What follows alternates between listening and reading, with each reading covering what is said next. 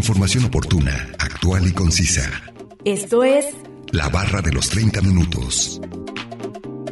Salud, asistencia legal, ciencia, tecnología, economía, orientación ciudadana. medio ambiente. La barra de los 30 minutos. Bienvenidos.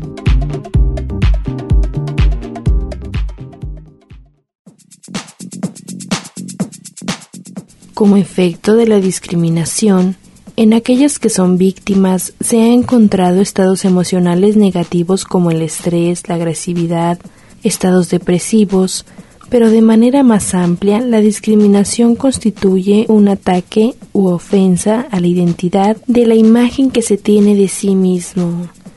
Bienvenidos sean todos ustedes a la barra de los 30 minutos. Los saluda Nancy Valenzuela. Es un placer que nos sintonicen en el 104.7 de FM o en la página de internet udgtv.com diagonal radio udg diagonal colotlán. El día de hoy hablaremos acerca de la discriminación. Para quienes se perdieron el programa del día anterior, ayer iniciamos hablando sobre este tema y en este programa lo concluiremos. Así que no se mueva y síganos sintonizando con este interesante tema. Comencemos a escuchar el primer fragmento de la entrevista e información adicional que hemos preparado para usted.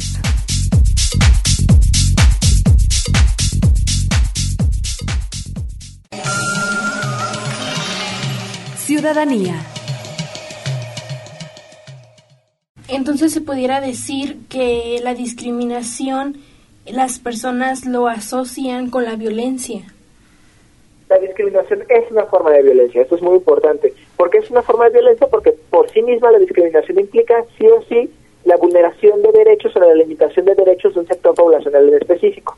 Las mujeres solo tienen que cocinar, los niños no pueden opinar, eh, las personas afrodescendientes no pueden entrar al mismo bar que las personas blancas, las personas indígenas no pueden tener un puesto directivo en una este, empresa, este, una persona con discapacidad no puede tener un título universitario. Todo eso es eh, discriminación y toda esa discriminación es violencia porque todo eso implica limitaciones o vulneraciones a los derechos de las personas que lo intentan ejercer. Sí, claro, bueno, y hay que resaltar que existen distintos tipos de violencia, como la económica, la física, la psicológica. Entonces, cuando hablamos eh, de violencia, de discriminación, no solamente estamos hablando de la violencia física. Sí, claro, por supuesto. Esto es muy importante una vez más. O sea, la discriminación, toda la discriminación es violencia, pero toda la discriminación es violencia porque toda la discriminación vulnera derechos. Ese es un criterio muy importante. Cuando se le está vulnerando un derecho a alguien de manera sistemática, estamos hablando de un fenómeno de discriminación. Eh, de ahí que tenga estas implicaciones de las que estamos hablando. Siempre es violencia de discriminación porque siempre vulnera derechos o los limita de manera arbitraria. Sí, bueno, ¿y qué problemas provoca la discriminación en las personas que lo sufren?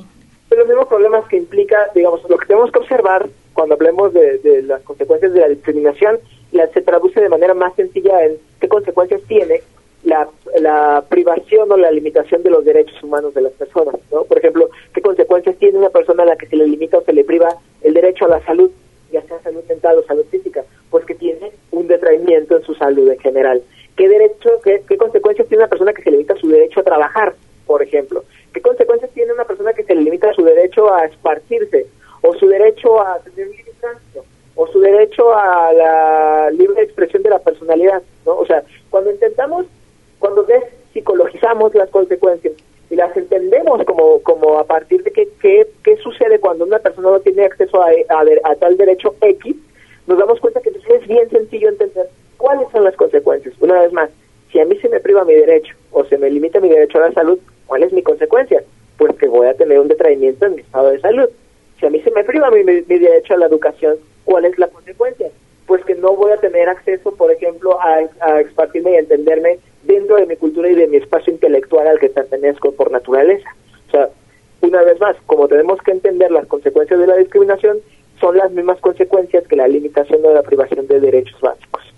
Sí, claro. ¿Algo más que desea agregar sobre el tema?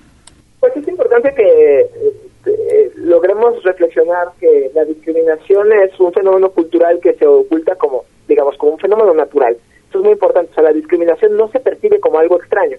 De hecho, la persona que discrimina piensa que está haciendo lo correcto.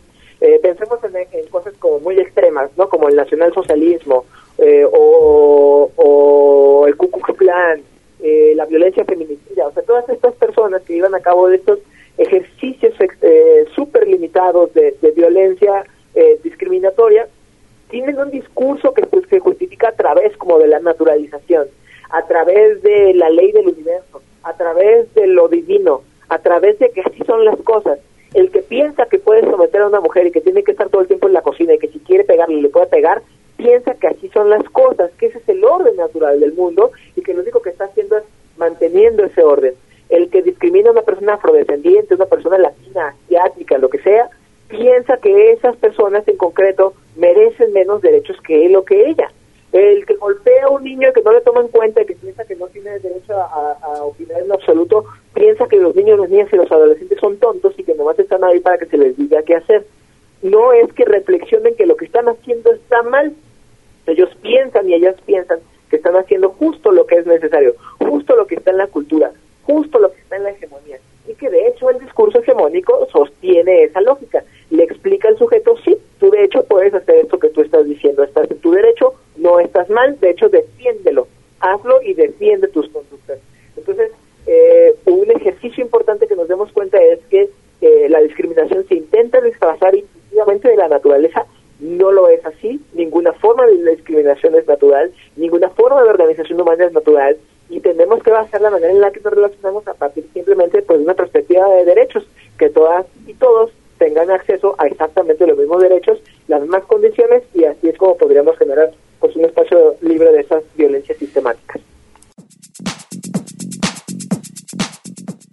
olviden que nos pueden compartir sus temas de interés al 499-99, 242-33 y 800-701-9999. A continuación, escucharemos una cápsula informativa.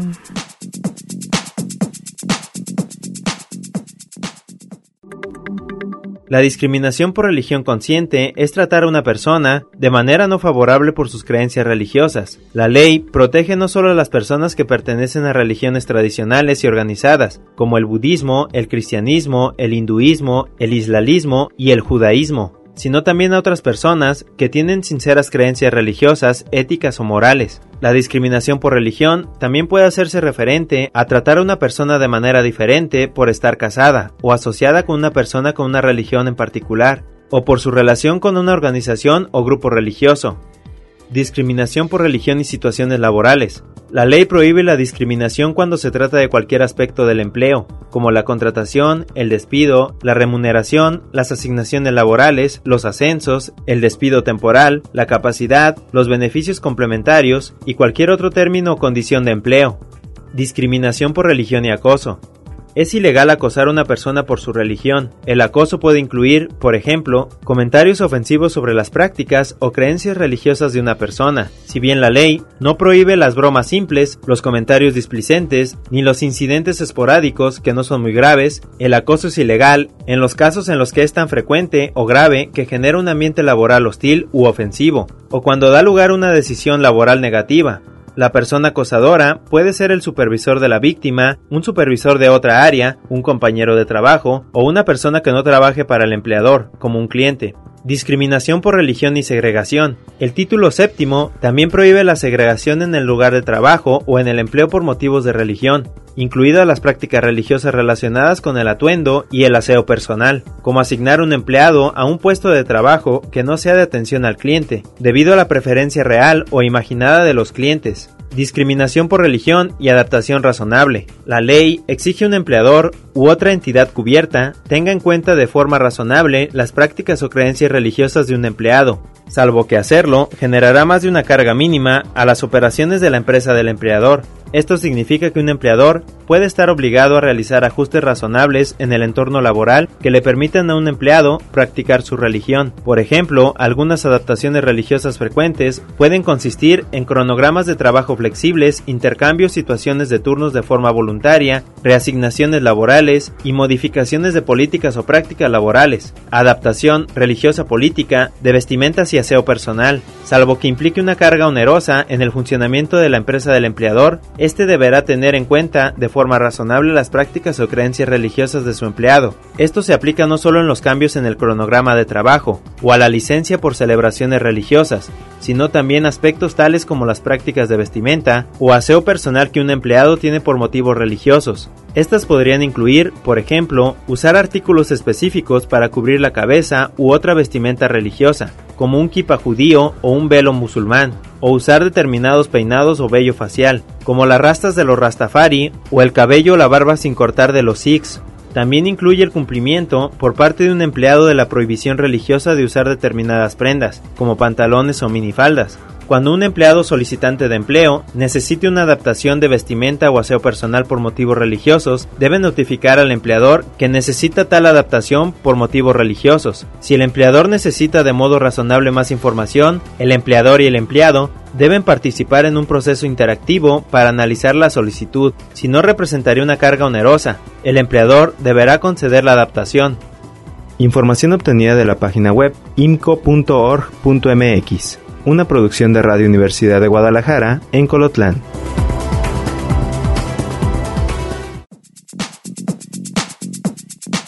A pesar de la dificultad de definir la discriminación en el sentido común, desde la psicología social, la discriminación corresponde a la traducción de actos de los prejuicios.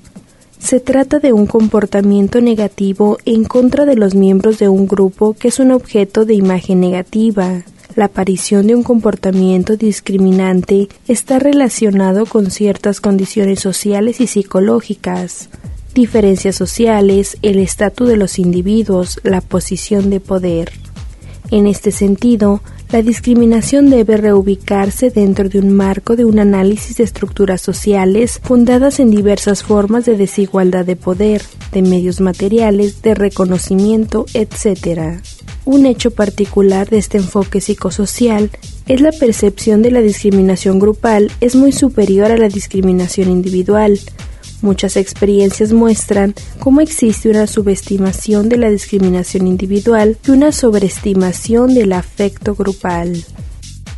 Vamos a un corte de estación, regresando escucharemos la última parte de la entrevista al maestro Víctor Alejandro Nodal Silva, responsable de la unidad de primer contacto en UPC del CUCS. Ya volvemos.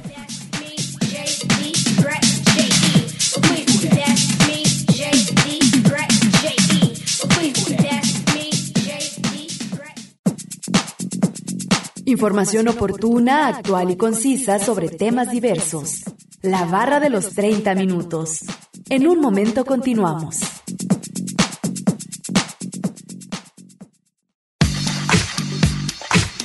Conoce aspectos básicos de temáticas diversas. Esto es La Barra de los 30 Minutos. Estamos de regreso.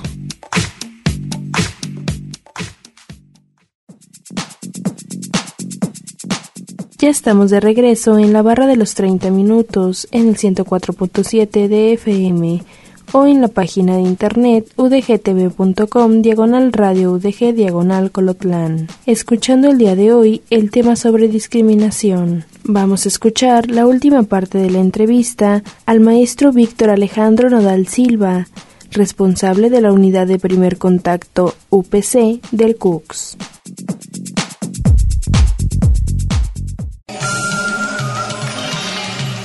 Ciudadanía.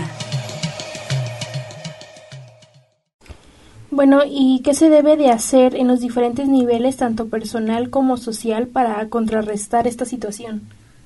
Lo primero es entender que gran parte de las limitaciones para el ejercicio de los derechos eh, de las personas vienen de manera estructural e institucional. ¿Qué quiere decir estructural e institucional? Que están en la cultura. Voy a ponerte un ejemplo muy concreto. Eh, la violencia contra las mujeres, por ejemplo. Eh, cuando una persona se casa por, una eh, tradición judio-cristiana, por ejemplo católica, se le explica al varón que la mujer está ahora de su propiedad y que ella está ahí además para ser una esposa fiel y abnegada a todas las necesidades del esposo y que la única función del esposo es proveer y a partir de eso va a tener a cambio una esclava. ¿no? Eso es básicamente el discurso que está dentro de, del matrimonio. Eso está en la cultura, eso es estructural, no está muy arriba eh, la persona que está, que es criada en esa estructura, que es criada en esa cultura, piensa que de hecho así son las cosas. Porque, a ver, el catolicismo literalmente dice, así no quiere Dios. Y uno no podría ir en contra de los designios divinos, ¿cierto? O sea, no es a partir de su voluntad que diga, no, yo voy a ir en contra de Dios. No, la persona piensa que está haciendo eh, el designio de Dios. Ahora, vamos a estar institucionalizados, porque la, religión no es una institución, bueno, es una institución, pero más bien funciona de manera estructural y cultural. Pero, por ejemplo, pensémoslo en términos de organización estatal. Eh, algunos códigos penales de algunos estados en Jalisco eh, todavía está, eh, perdón, todavía está eh, colocado de esa manera en el Código Civil, pero se puede divorciar de mayor fácil, con mayor facilidad, pero en muchos estados de la República, para que una persona se pueda divorciar, tiene que ofrecer algo que se llama causal. Es una causal? los códigos civiles dicen que para que una persona se pueda casar, solamente tienen que estar las dos personas voluntariamente decididas a casarse, que estén mayores de edad y que estén en condiciones de tomar la decisión. Pero para divorciarse, los códigos civiles establecen causas. Es decir, no te puedes divorciar porque quieras, nomás. ¿no? Para que te puedas divorciar tienes que demostrarle a un juez que se ha cumplido con alguna de las causas del código, del código civil.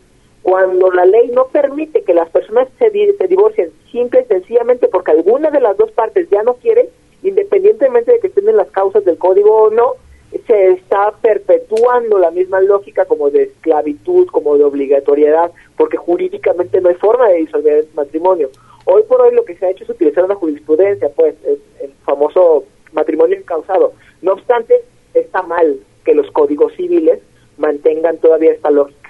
Bajo esa misma premisa estructural, pensemos en la prohibición, por ejemplo, que de hecho no es prohibición, más bien los códigos mismos civiles no Mm, no tienen en cuenta los matrimonios de las personas del mismo sexo. Por ejemplo, cuando definen el matrimonio lo definen como entre un hombre y una mujer. A partir de que solamente se define como un hombre y una mujer, ya no se permiten los matrimonios del mismo sexo. Eso es violencia, eso es discriminatorio, es ilegal de hecho, aunque esté en un código civil, es ilegal. El artículo 1, primero, el primero eh, artículo de la Constitución mexicana dice que está prohibida toda forma de discriminación en México. Y decir que el matrimonio solo sucede entre hombres y mujeres es justo discriminatorio pero está ahí, está en la ley. Entonces, independientemente de que haya condiciones individuales y reflexivas del propio individuo respecto a cómo se relaciona con otros, a través de una cultura más bien asociada a la no violencia y, a la paz y al entendimiento y a la resolución de conflictos, cuando la estructura sostiene la violencia como una manera natural de relación, entonces vamos a esperar que de hecho la discriminación se mantenga. Entonces es muy importante que lo primero que nos demos cuenta es que la discriminación no está en un sujeto, está en una estructura, está en la cultura, está en el lenguaje y es desde ahí donde tenemos que atenderlo. Como menciona, existen leyes ah, para no discriminar, pero sin embargo, contrarrestando, existen otras leyes que sí discriminan. No podría ser porque algunas de las personas ignoran o no saben realmente lo que es la discriminación y sienten que es como algo una palabra o algo como muy por encimita y no se ven como todo lo que hay detrás de me voy o sea más bien a que no saben bien y por eso ejercen la discriminación. Sí, efectivamente hecho eso sería lo esperado. Lo esperado es que digamos lo que espera la cultura es que no te des eh, pensemos en nuestro, en nuestro contexto latinoamericano, por ejemplo, donde estamos excesivamente machistas. En muchos otros lados son bien machistas, ¿vale? Solo que son machistas distintos. Por ejemplo, los japoneses son machistas de otra manera.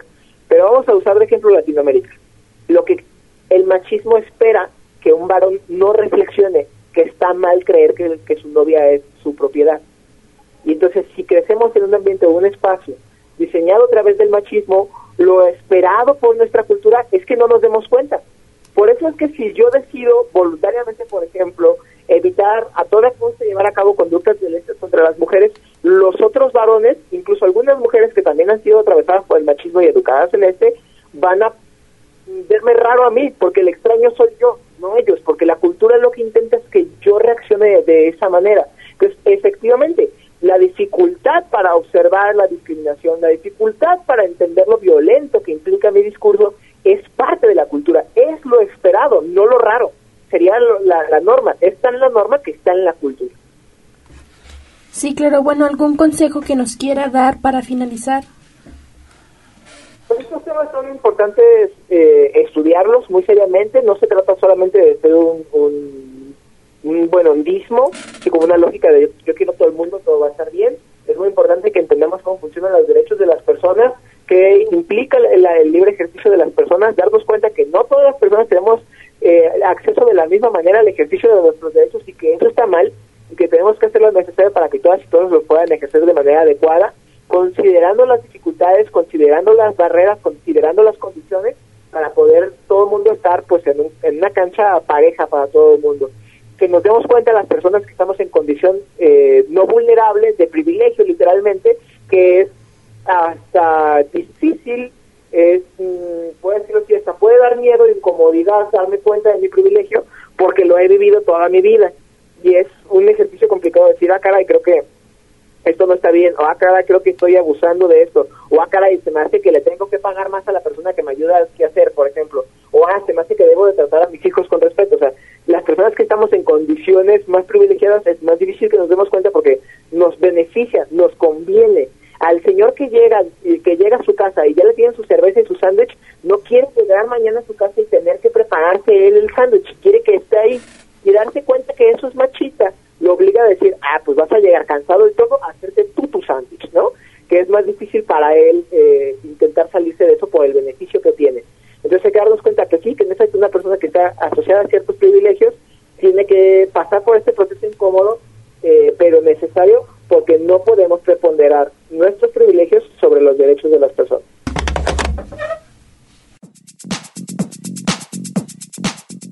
sido todo de la entrevista al maestro Víctor Alejandro Nodal Silva, responsable de la unidad de primer contacto UPC del CUCS. A continuación, escucharemos una cápsula informativa.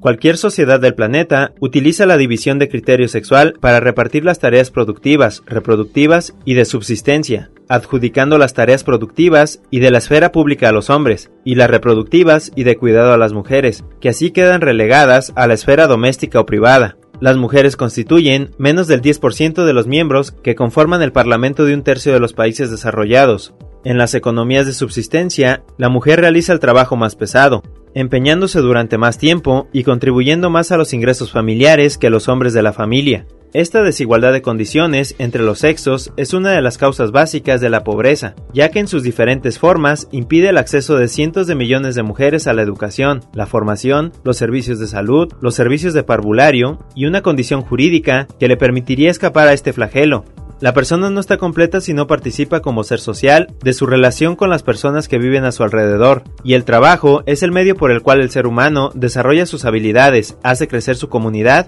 y le permite obtener el apoyo necesario para su propio progreso y el de los que dependen.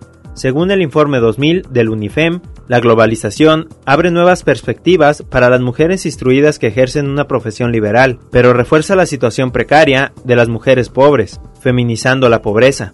En referencia al trabajo no remunerado, se han realizado estudios para contabilizar de manera realista el trabajo protagonizado por las mujeres. Según una estimación del año 1993, de los 23 millones de dólares que configuraron la producción mundial de bienes y servicios, habría que sumar otros 16 billones que corresponderían al trabajo generado por las economías domésticas o en las tareas comunitarias, atención a enfermos, niños discapacitados, ancianos, etc.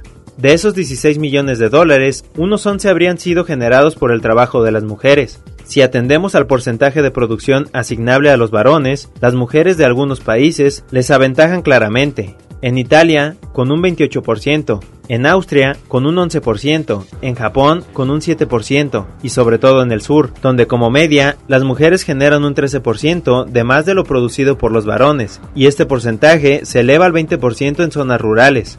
Tal ventaja es lógica, porque se corresponde al número de horas trabajadas, que en la India es de 69 horas semanales para las mujeres por 59 de los varones, o en Nepal de 77 frente a 56. Información obtenida de la página web imco.org.mx, una producción de Radio Universidad de Guadalajara en Colotlán.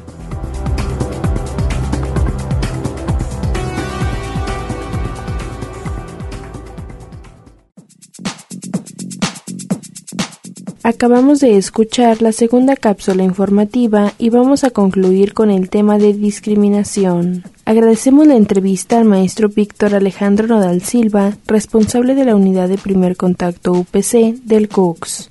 No olviden que si se perdieron algún programa pueden escucharlo o descargarlo desde udgtv.com diagonal radio udg diagonal colotlán, dar clic en la opción podcast y después seleccionar la barra de los 30 minutos donde encontrará todos los temas. Sigan sintonizando y no olviden escucharnos de lunes a viernes a las 11.30 de la mañana y a las 11.30 de la noche en la retransmisión. Y los sábados no se pierda el maratón de la barra de los 30 minutos donde se pasan los cinco temas de la semana. Es un placer haber estado con ustedes. Se despide Nancy Valenzuela. Hasta la próxima.